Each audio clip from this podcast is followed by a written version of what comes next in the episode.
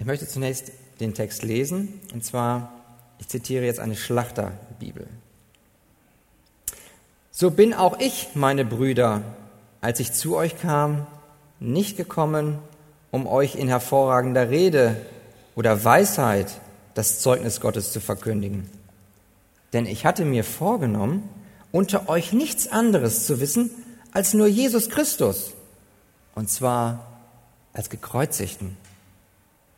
Und ich war in Schwäche bei euch, mit viel Furcht und Zittern. Und meine Rede und meine Verkündigung bestand nicht in überredenden Worten menschlicher Weisheit, sondern in Erweisung des Geistes und der Kraft. Damit euer Glaube nicht aus Menschenweisheit beruhe, auf dieser Menschenweisheit, sondern auf Gottes Kraft. Amen. Lasst uns beten. Himmlischer Vater, Herr, wir danken dir. Wir danken dir für dein Wort. Ich bitte dich, Heiliger Geist, dass du uns dieses Wort vom Kreuz, deine Botschaft vom Kreuz der Gnade, vom Kreuz Christi in unseren Herzen groß machst. Und ich bitte dich, dass du dieses Wort nimmst, in unsere Herzen pflanzt und dass dieser Same aufgeht durch die Kraft Gottes und dass du damit neues Leben schaffst, dass Wiedergeburten entstehen und dass wir, die wir an dich glauben, geheiligt werden, dass wir mehr und mehr in das Bild deines geliebten Sohnes Jesus Christus wachsen, dass wir mehr und mehr deinen Charakter annehmen können. Darum bitte ich dich, Vater, in Jesu Namen. Amen. Setzt euch gerne. Ja, ich möchte euch zunächst in Erinnerung rufen, was wir hier in der Hand halten, das Wort Gottes. Der erste Korintherbrief, das ist ein Brief, den der Apostel Paulus geschrieben hat an eine ganz konkrete Gemeinde, an eine Gemeinde in Korinth. Genauso wie wir uns hier versammeln. Auch damals gab es eine Gemeinde und die war in Korinth. Und das war nicht irgendeine Gemeinde, sondern das war eine Gemeinde, die Paulus selbst gegründet hat. Er war dort 18 Monate und hat dort das Wort Gottes gepredigt. Und was Paulus so wichtig ist, das ist, dass er sie auffordert, dass sie sich dort in Korinth von der Welt unterscheiden. Die Hafenstadt Korinth, das war eine ganz berühmte Stadt. Viel Kultur, viel Weltliches. Aber die Gemeinde in Korinth ruft Paulus zu, ihr sollt anders sein. Erinnert euch doch bitte daran, wer ihr seid. Wandelt entsprechend eurer Berufung in Christus. Und daran erinnert sie, er sie zunächst, dass das Evangelium Gottes, dass das in diesem Gemeindeleben in Korinth, dass das in jedem Winkel, in jeder Ecke ausgeprägt ist. Das ist das Leben der Gemeinde in Korinth wirklich ausfüllt. Und was damals für die Gemeinde in Korinth galt, das gilt genauso heute hier in der Arche, dass jeder Lebensbereich von dem Evangelium, von Gottes Gnade ausgefüllt ist. Und dass es unser Zusammenleben hier in der Arche prägt, dass unser Leben davon durchwoben ist. Also Ziel des Paulus hier im ersten Korintherbrief ist insgesamt, dass die Korinther sich mehr und mehr bewusst werden, was steht im Mittelpunkt eures Lebens. Es ist eure Berufung in Christus Jesus, und zwar in Christus Jesus, dem Gekreuzigten. Aber bevor Paulus jetzt auf diese vielen Themen eingeht im ersten Korinther, wir sehen ja hinterher ab Kapitel 5 bis zum letzten Kapitel, Kapitel 16, da gibt es ganz viele spezifische Themen, die Paulus noch ansprechen wird. Und die werden wir auch alle noch nach und nach ansprechen. Ja, ob das jetzt das Thema ist in, in Kapitel 5 zum Beispiel, wo es gerade um die Unzucht ging in, in Korinth oder in Kapitel 6, da haben sie sich gestritten und so weiter und so weiter. Bevor Paulus auf diese einzelnen Themen eingeht und sie dann auch instruiert, in sie in Liebe ermahnt, sagt er nochmal, kommt nochmal ganz eng zusammen. Ich will euch noch was sagen. Es ist die Gnade Gottes, in Christus am Kreuz, was euch herbeigeführt hat, warum ihr euch versammelt, habt das im Zentrum eures Lebens. Und daran denke ich, möchte Gott uns heute auch erinnern, an jeden hier, dass wir im Zentrum unseres Herzens, im Zentrum unseres Lebens Jesus Christus haben, und zwar Jesus Christus als gekreuzigten. Und ich möchte ganz gern, dass wir einen bestimmten Zusammenhang erkennen. Ein Zusammenhang, der besteht zwischen den letzten beiden Predigten und der heutigen Predigt. Als Wolfgang gepredigt hat, zum ersten Kapitel, die Verse 18 bis 25, da ging es um die Botschaft, um die Botschaft vom Kreuz. Ja, in Vers 18 in Kapitel 1 steht, denn das Wort vom Kreuz ist eine Torheit denen, die verloren gehen. Uns aber, die wir gerettet werden, ist es eine Gotteskraft. Und in Vers 23 steht, wir verkündigen Christus, den Gekreuzigten. Ja, es geht also um die Botschaft vom Kreuz. Danach hast du dich, Christian, angeschlossen und hast zu den nächsten Versen in Kapitel 1, Verse 26 bis 31 gepredigt. Worum ging es da? Da ging es nicht in erster Linie um die Botschaft, sondern da stand im Vordergrund die Gläubigen. Vers 27 steht, das Törichte der Welt hat Gott erwählt, um die Weisen zu Schanden zu machen. Und in Vers 30, durch ihn aber seid ihr in Christus Jesus, der von uns gemacht worden ist, zur Weisheit. Also hier geht es um den Gläubigen, den Gott auserwählt hat. Also zuerst die Botschaft, es geht um das Kreuz. Danach die Gläubigen. Woran glauben die, Glauben, die, die Gläubigen? Woran glauben sie? An Jesus Christus. An welchen Christus? An den Christus, den Gekreuzigten. Und heute, im heutigen Predigtext, in Kapitel 2, die ersten fünf Verse, worum geht's da? Da geht's nicht in erster Linie um die Botschaft, da geht's nicht in erster Linie um den Gläubigen, den Gott auserwählt hat, sondern es geht um den Prediger. Natürlich geht's letztlich auch darum, dass der Prediger was predigt, das Kreuz Christi. Aber ich möchte, dass wir den Zusammenhang erkennen, dass wir sehen die Botschaft, wir haben den Gläubigen und wir haben den Prediger. Und allesamt, all das ist in Augen der Welt Schwäche. Die Botschaft von einem Christus, der am Kreuz hängt, das ist töricht. Ihr, die ihr glaubt, in den Augen der Welt seid ihr töricht. Wir sind töricht. Und wir, die wir Gott Wortes, das Gottes Wort predigen, in den Augen der Ungläubigen, sind töricht.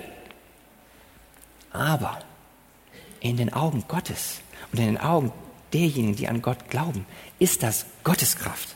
Und darauf soll es ankommen. Und das ist der Zusammenhang in diesen letzten drei Predigten.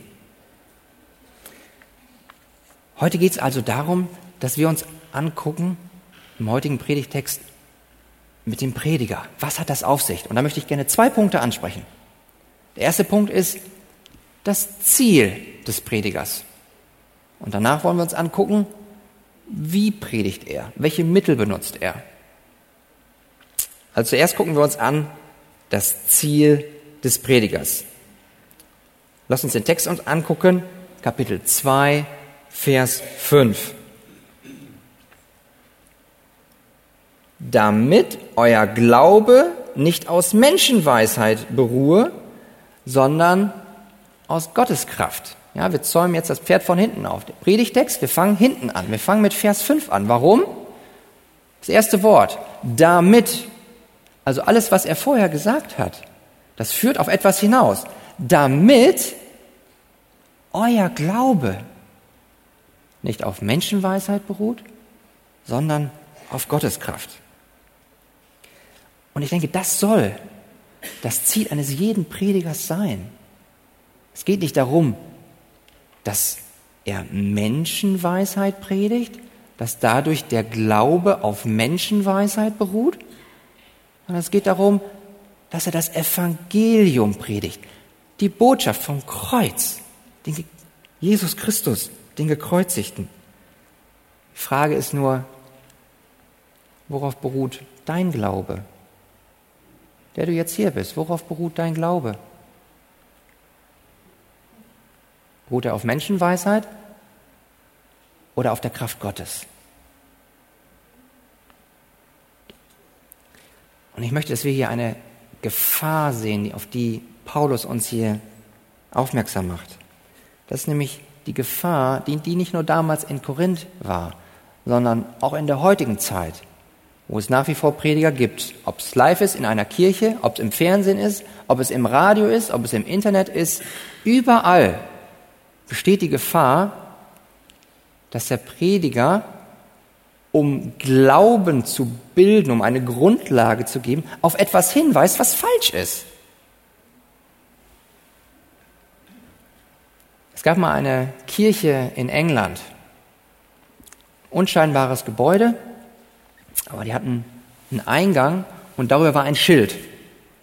Und auf diesem Schild stand geschrieben, wir predigen Jesus Christus, den Gekreuzigten. Wunderbar. Die Jahre vergingen, es kam ein neuer Pastor, neuer Prediger. Und was stand da noch? Wir predigen Jesus Christus. Die Jahre vergingen und ihr wisst, was jetzt kommt. Was stand nur noch auf dem Schild? Wir predigen. Und was wird gepredigt? Liberales Gedankengut, Menschenweisheit. Und wenn Menschenweisheit Grundlage des Glaubens ist, dann haben wir ein großes Problem. Und davor warnt uns Paulus hier in diesem Text. Und warum ist das jetzt so gefährlich? Warum ist dieser in Anführungszeichen Glaube an die Weisheit so zerstörerisch für das, was rauskommt, für den Glauben? Paulus sagt uns das im ersten Kapitel in den Versen 18 und 19. Schaut mal in eure Bibel rein, Verse 18 und 19. Denn das Wort vom Kreuz ist eine Torheit denen, die verloren gehen. Uns aber, die wir gerettet werden, ist es Gottes Kraft. Denn es steht geschrieben, ich will, hört, zunichte machen die Weisheit der Weisen und den Verstand der Verständigen will ich verwerfen. Weil also das Wort Christi den Ungläubigen eine Torheit ist und weil Gott selbst diese Weisheit der Menschen zunichte machen will, deswegen kann ein Glaube, der auf Gottes, nicht auf Gottes Weisheit beruht, sondern auf Menschenweisheit, der kann nicht bestehen. Der hört auf, Glaube zu sein. Oder noch genauer gesagt, ein solcher Glaube war niemals Glaube. Das war nie ein echter Glaube. Und sehen wir daher, liebe Gemeinde, sehen wir, was hier auf dem Spiel steht? Hier geht es um Himmel und um Hölle. Hier geht es darum, haben wir echten Glauben? Haben wir das ewige Leben oder haben wir es nicht? Und deswegen warnt Paulus uns. Wir müssen uns jetzt nur fragen, warum ist das denn so, dass wir häufig doch Menschenweisheit suchen? Woran liegt das? Warum ist das so? dass Menschen denken, das Kreuz Christi, das ist eine Torheit. Warum ist das so? Paulus gibt uns hierzu die Antwort in den Versen 26 bis 29, Kapitel 1. Schaut in eure Bibel rein. Prüft das, was hier gesagt wird. Seht doch eure Berufung an, ihr Brüder. Da sind nicht viele Weise nach dem Fleisch, nicht viele Mächtige, nicht viele Vornehme, sondern das Törichte der Welt hat Gott erwählt, um die Weisen zu Schanden zu machen, und das Schwache der Welt hat Gott erwählt, um das Starke zu Schanden zu machen, und das Unedle der Welt und das Verachtete hat Gott erwählt, und das, was nichts ist. Warum? Damit sich vor ihm kein Fleisch rühme. Wen hat Gott sich erwählt? Das Unedle, das Schwache, das Verachtete, das, was nichts ist. Wenn ich das so sage, das ist das Wort Gottes, was löst das in deinem Herzen aus? Was für eine Reaktion kommt da? Welche Reaktion löst das aus?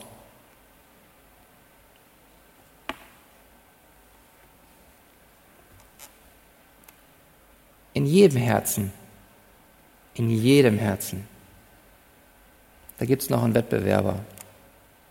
Und das ist unser eigenes Ego. In der vergangenen Predigt hat Christian darüber gesprochen. Und dieses Ego in uns, da gibt es immer noch diese Tendenz, wo wir dazu neigen, zu sagen, naja, vor Gott gerecht stehen, das kann ich auch so ein bisschen selbst oder kann ich noch so ein bisschen dazu beitragen.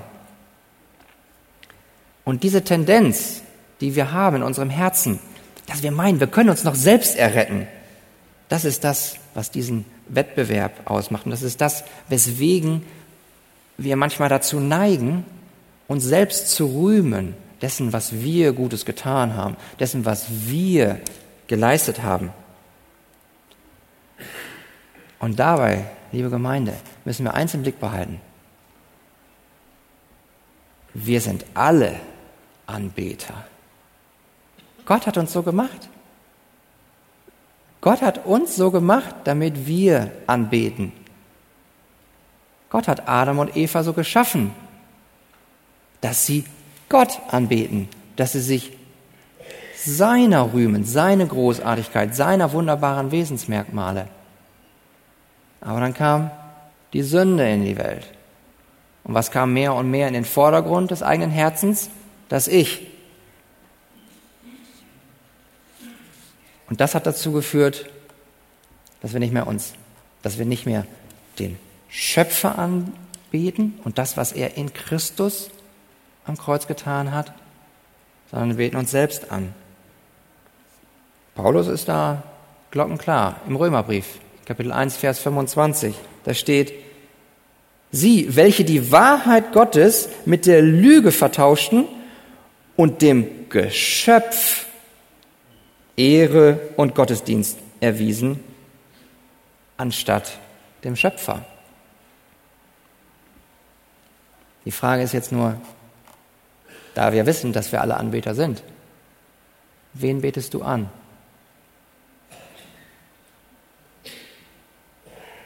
Für welches Königreich kämpfst du? Für dein eigenes oder für das Königreich Gottes? Wer sitzt im Herzen, in deinem eigenen Herzen, auf deinem Thron?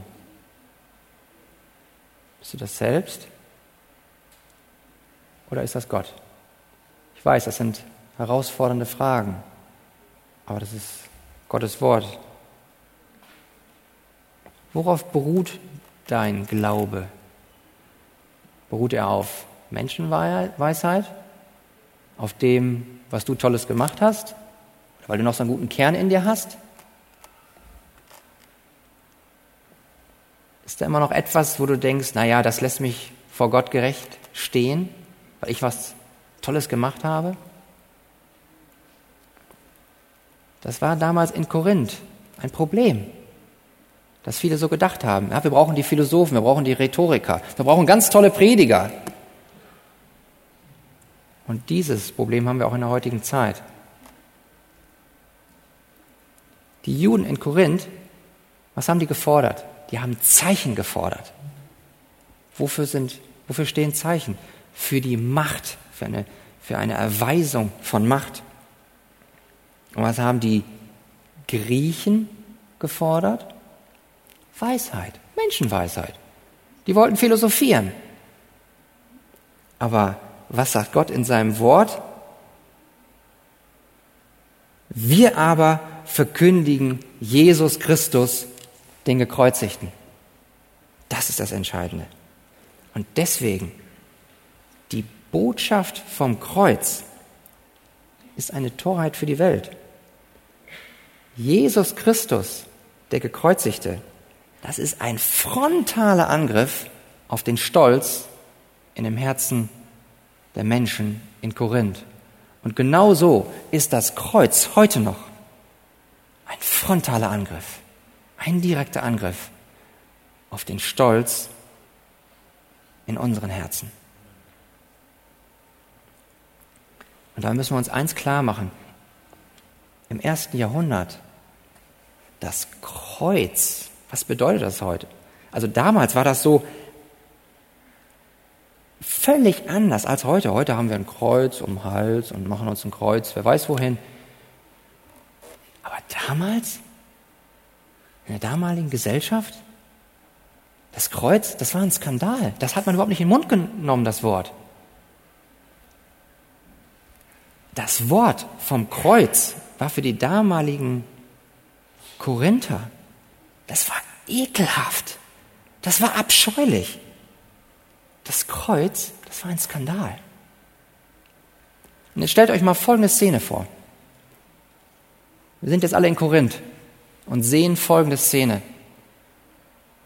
Da ist ein Mann, eine Frau, respektvoll, von edlem Geschlecht, sehr gut gekleidet, gut situiert, sehr selbstbewusst. Kommt ein römischer Soldat an ihre Seite und führt sie wohin? Zum Kreuz. Und dort sehen sie Jesus Christus, wie er da hängt. Und die beiden sehen, wie da jemand hängt, der nur mit einem Lendenschurz bedeckt ist, halbnackt.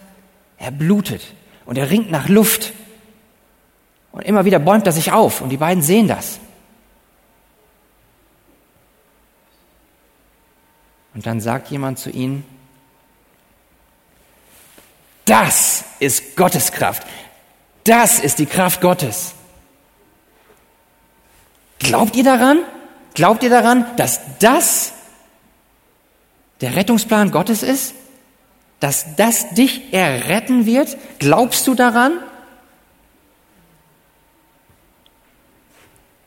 Frage euch, glaubt ihr daran?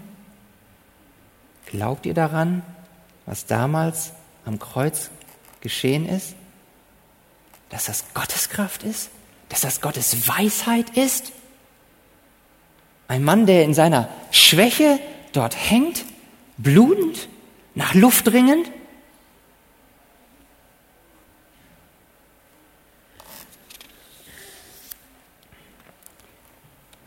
Wir müssen uns klar sein, Gott ist ein heiliger Gott. Und eines, was er hasst, das ist Stolz. Gott hasst Ego, egozentrischen Stolz. Er hasst das Ego in uns, was sich immer noch ein, ein Scheibchen von Gottes Ruhm, von seinem Rettungswerk abschneiden will. Und wisst ihr, deswegen ist das auch so zerstörerisch. Gott hasst nicht nur den Stolz in unseren Herzen,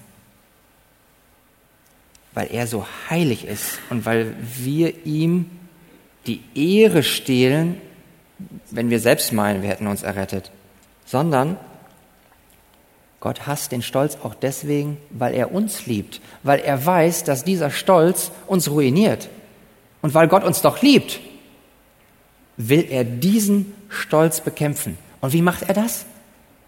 Wie blockiert Gott diesen Stolz? wenn wir diesen Weg gehen wollen, durch das Kreuz. Er stellt das Kreuz in die Mitte. Und das Kreuz ist das, was Stolz besiegt. Und da möchte ich gerne nochmal die Verse von Kapitel 1, 26 bis 28 in Erinnerung rufen, wo wir eben gelesen haben, dass er das Törichte erwählt hat, das Schwache der Welt, das Verachtete, das, was nichts ist. Das könnt ihr nicht nur auf den Gläubigen anwenden, sondern genauso auf das Evangelium.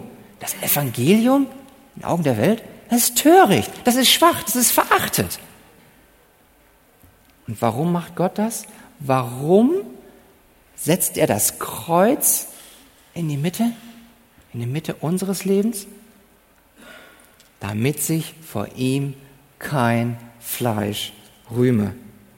Keiner, kein sterblicher Mensch soll sich vor Gott hinstellen und sagen, Schau mal her, das habe ich gemacht. Deswegen kann ich jetzt hier vor dir gerecht stehen. Aber wer sich rühmen will, und dazu lade ich alle ein, wer sich rühmen will, der rühme sich des Herrn und der rühme sich, dass er Einsicht hat, dass er Gott kennt, der Recht, Barmherzigkeit und Gerechtigkeit übt auf Erden. Denn daran, daran hat Gott wohlgefallen. Können wir dazu Arm sagen? Warum also betrachtet die Menschenweisheit Jesus Christus, den Gekreuzigten, als Torheit? Weil an der Wurzel dieser Menschenheit im Herzen der Menschen böser Stolz ist. Da müssen wir uns klar werden, was Paulus hier in unserem Vers mit Menschenweisheit meint. Und ich denke, das ist das Folgende. Menschenweisheit versucht, den menschlichen Verstand so zu gebrauchen, dass letzten Endes immer noch eine Grundlage bleibt, dass letzten Endes der Verstand so gebraucht wird, dass immer noch ein Fundament übrig bleibt, auf dem ich dann gegenüber meinem Schöpfergott angeben kann und gegenüber anderen Menschen. Und gerade weil diese Menschenweisheit so zerstörerisch ist für den Glauben, sollte es für jeden Prediger das Ziel sein, dass das Wort vom Kreuz so im Vordergrund steht und dass klar ist, dass das Gottes Kraft ist, dass Gottes Kraft, Gottes Weisheit die Grundlage ist für den Glauben. Und daher ist die Kraft, die hier Gottes Kraft in Kapitel 2, Vers 5 angesprochen ist, auf dieser Kraft soll dein Glaube, unser Glaube gegründet sein. Und das ist eine göttliche Kraft, die am Kreuz freigesetzt worden ist. Und wisst ihr, was diese Kraft gemacht hat? Die hat von unseren Schultern was weggenommen. Die hat von unseren Schultern diese Last der Sünde, diese Last der Verdammung weggenommen. Und hat sie, Gott der Vater hat sie auf seinen Sohn gelegt. Das Kreuz ist die göttliche Kraft in unserem Leben. Sagt ihr Amen? Und deswegen, das Ziel des Predigers ist damit klar. Die Kraft Gottes soll Grundlage unseres Glaubens sein. Aber eine Frage zu Kapitel 2, Vers 5 habe ich noch an euch. Wer ist dein größter Prediger? Wer ist dein größter Prediger? Wem hörst du am meisten zu? Im Alltag, wem hörst du am meisten zu? Welcher Prediger hat in deinem Leben den größten Einfluss?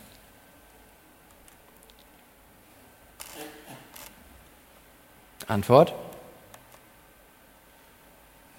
Du selbst. Denk mal drüber nach. Und das fängt ja schon an, wenn wir morgens aufstehen. Welche Gedanken kommen dir in deinen Kopf? Was sagst du dir? Wem hörst du zu?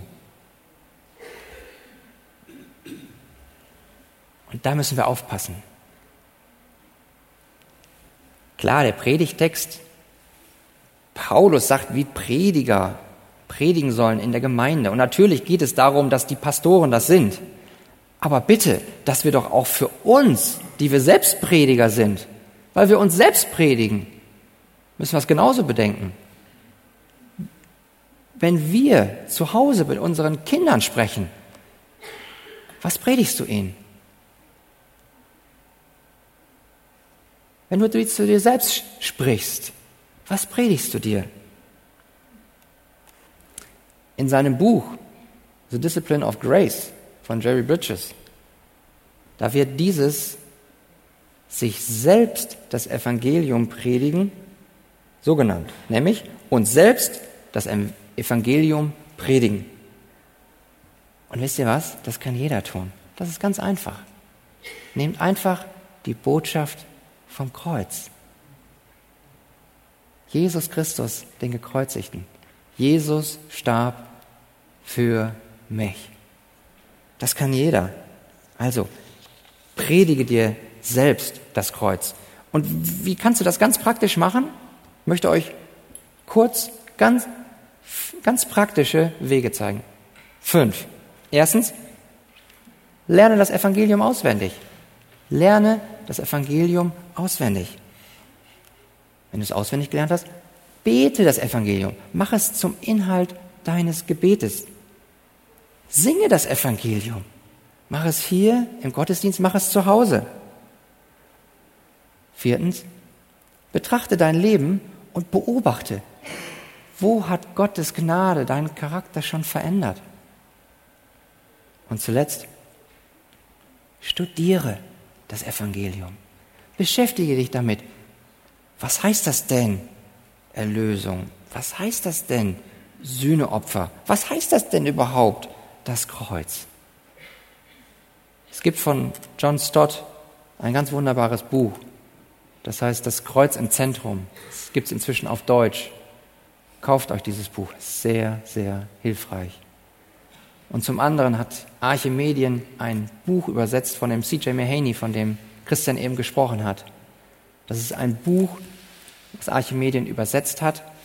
Und dieses Buch, das möchte ich euch auch wärmstens empfehlen.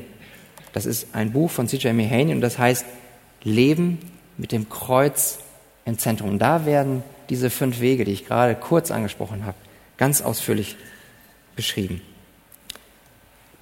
Punkt eins: Das Ziel des Predigers. Glaube hat als Grundlage nicht Menschenweisheit, sondern Gotteskraft. Punkt zwei: Welche Mittel soll der Prediger verwenden? Wie soll er predigen? Die Antwort von Paulus in Kapitel 2, Verse 1 bis 4. In Schwäche, in Furcht und in Zittern. Lass uns wieder in den Text reingucken. Kapitel 2. Was hier zunächst auffällt, ist, dass er zwei negative Aussagen trifft. Zwei negative Aussagen, weswegen er nicht nach Korinth gekommen ist. Der erste ist in Vers 1. Schaut hinein so bin auch ich, meine Brüder, als ich zu euch kam, nicht gekommen, um euch in hervorragender Rede oder Weisheit das Zeugnis Gottes zu verkündigen. Und die zweite negative Aussage, weswegen er nicht gekommen ist, in Vers 4. Und meine Rede und meine Verkündigung bestand nicht in überredenden Worten menschlicher Weisheit. Und das ist genau das, was Paulus schon in Kapitel 1, Vers 17 gesagt hat. Denn er predigte das Evangelium und er predigt das Evangelium nämlich nicht in Redeweisheit. Ich meine, wir wissen von den, den Briefen des Paulus, die er geschrieben hat, wenn wir uns allein den Römerbrief angucken, das war ein tiefsinniger Denker. Der wusste, was er schreibt und er konnte auch seine Sprache gut einsetzen. Aber der Punkt, auf den es Paulus hier ankommt, das ist ein anderer. Der will nicht predigen, um selbst gut dazustehen. Der will nicht predigen und dabei rhetorische Mittel verwenden, um damit gut dazustehen, dass, dass dann die Leute sagen, oh, der ist aber redegewandt, der ist aber intelligent. Nein. Was Paulus hier vermeidet, das ist eine manipulierende Überzeugung. Klar will er überzeugen, aber er will nicht manipulieren. Und deswegen will er diese ganzen Mittel der Rhetorik gar nicht einsetzen.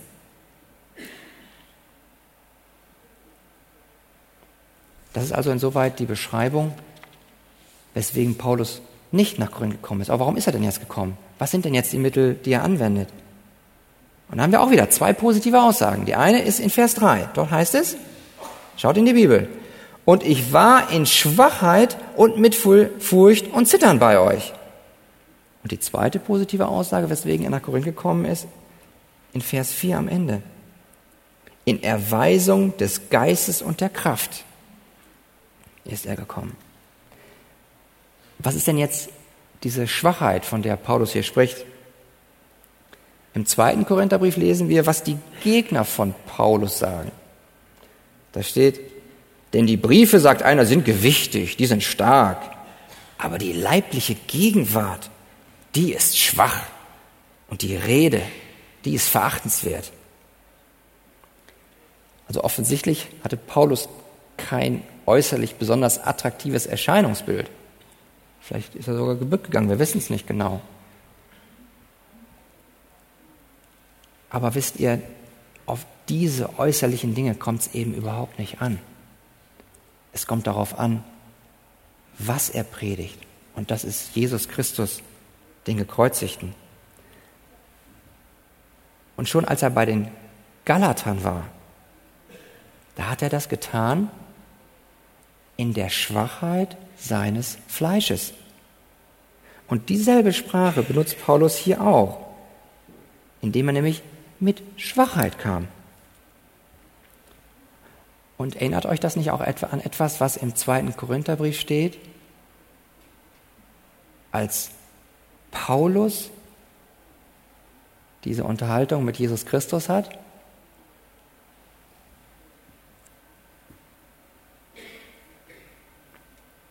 ich will mich nicht meiner Schwachheiten rühmen, sondern in den Schwachen ist Gott mächtig. Und was hat Jesus gesagt?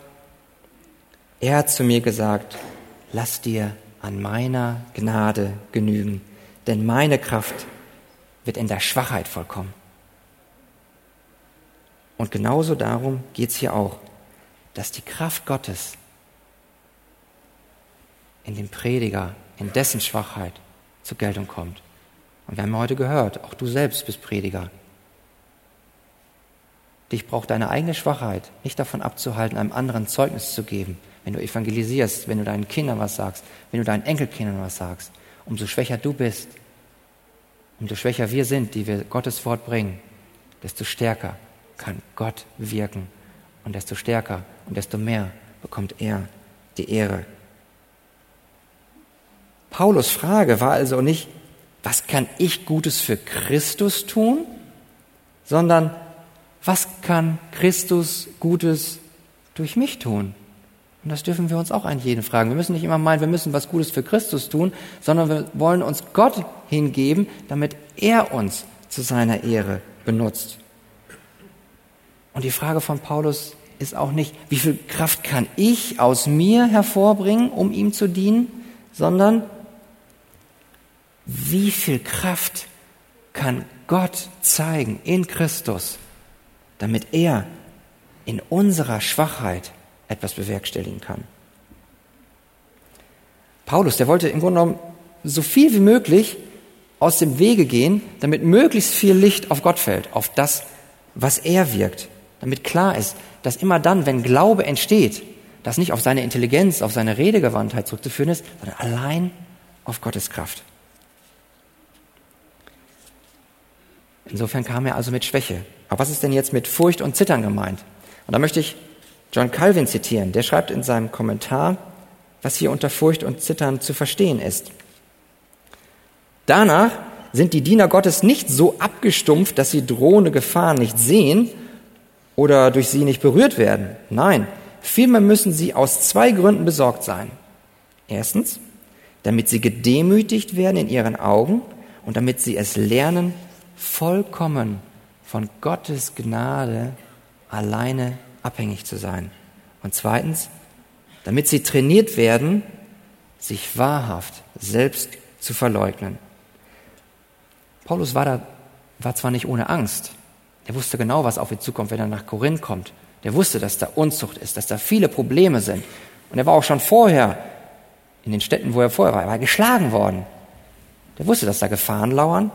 Aber wisst ihr, er hat sich von dieser Angst nicht kontrollieren lassen. Er hatte keine Angst vor der Angst. Und das möchte ich euch zurufen, dass ihr, wenn ihr das Wort Gottes euch selbst predigt, euren Kindern, jedem Prediger möchte ich das zurufen. Gott ist in uns stark. Und auch wenn Gefahren lauern und auch wenn es unbequem sein mag, lasst uns es trotzdem tun. Diese Angst darf uns nicht kontrollieren, sondern wir wollen es in der Freiheit des Evangeliums wollen wir es tun. Und schließlich noch zu Vers 2. Dort heißt es, denn ich hatte mir vorgenommen, unter euch nichts anderes zu wissen, als nur Jesus Christus, und zwar als gekreuzigten. Was heißt das denn jetzt? Heißt das, dass Paulus, egal wo er war, immer nur vom Kreuz gesprochen hat und nichts anderes? Hat er von nichts anderem gesprochen? Ich meine, das Evangelium besteht doch nicht nur aus dem Kreuz. Christus ist ja nicht im Grab geblieben, er ist doch auferstanden. Und darüber hat er auch gepredigt. Das sehen wir ja später auch im 15. Kapitel. Also kann er das nicht gemeint haben. Er meint was anderes. Er sagt, liebe Korinther, liebe Geschwister in der Arche, egal worüber ihr sprecht, egal was ihr predigt, es muss immer eins im Vordergrund stehen und das ist das Kreuz Christi. Und all das, was ihr denkt, was ihr fühlt, das muss immer den Zusammenhang dazu haben, die Brücke dazu haben. Es muss festgebunden sein an das Kreuz. Was wir sein müssen, das ist kreuzzentriert. Was wir sein müssen, ist evangeliumszentriert. Was heißt das also für uns heute? Was bedeutet es für dich, der du dir selbst predigst, deinen Kindern predigst? Zunächst heißt das, dass wir gewarnt sein müssen. Wir müssen wachsam bleiben und wir müssen erkennen, immer dann, wenn du selbst oder ein anderer so predigt, dass nicht die Kraft Gottes Grundlage des Glaubens ist, sondern Menschenweisheit. Wenn nicht mehr von der Sündhaftigkeit des Menschen gesprochen wird, dann müssen wir aufwachen. Wenn wir nicht mehr von der Sündhaftigkeit Gottes, nein, Entschuldigung, von der Sündhaftigkeit des Menschen sprechen, dann brauchen wir doch kein Opfer mehr. Wo kein Opfer ist, da ist auch kein Kreuz. Da müssen wir aufpassen. Und schließlich dürfen die, wir die Botschaft vom Kreuz nicht abschwächen. Liebe Freunde, die, der Druck in der Gesellschaft, in der Kultur, im Fernsehen, überall ist enorm groß. Wir finden das töricht, was wir machen, wenn wir die Botschaft vom Kreuz verkündigen. Aber wir dürfen uns nicht diesem Druck beugen. Wir dürfen uns nicht liberalisieren lassen, sondern wir müssen zu dieser reformierten Lehre müssen wir stehen. Wenn wir alle, wir stehen unter was? Unter der Autorität Gottes, unter der Autorität des Wortes Gottes. Und deswegen rufe ich euch zu, betet dafür, dass wir in Gottes Gnade weiter evangeliumszentriert bleiben, dass wir kreuzzentriert bleiben. Und egal, ob auf dieser Kanzel oder du in deinem Herzen, ob du zu Hause, predige das Kreuz Christi aufgrund von Gottes Kraft. Mach es hier, mach es zu Hause. Möge der Herr uns dazu seine Gnade schenken. Amen.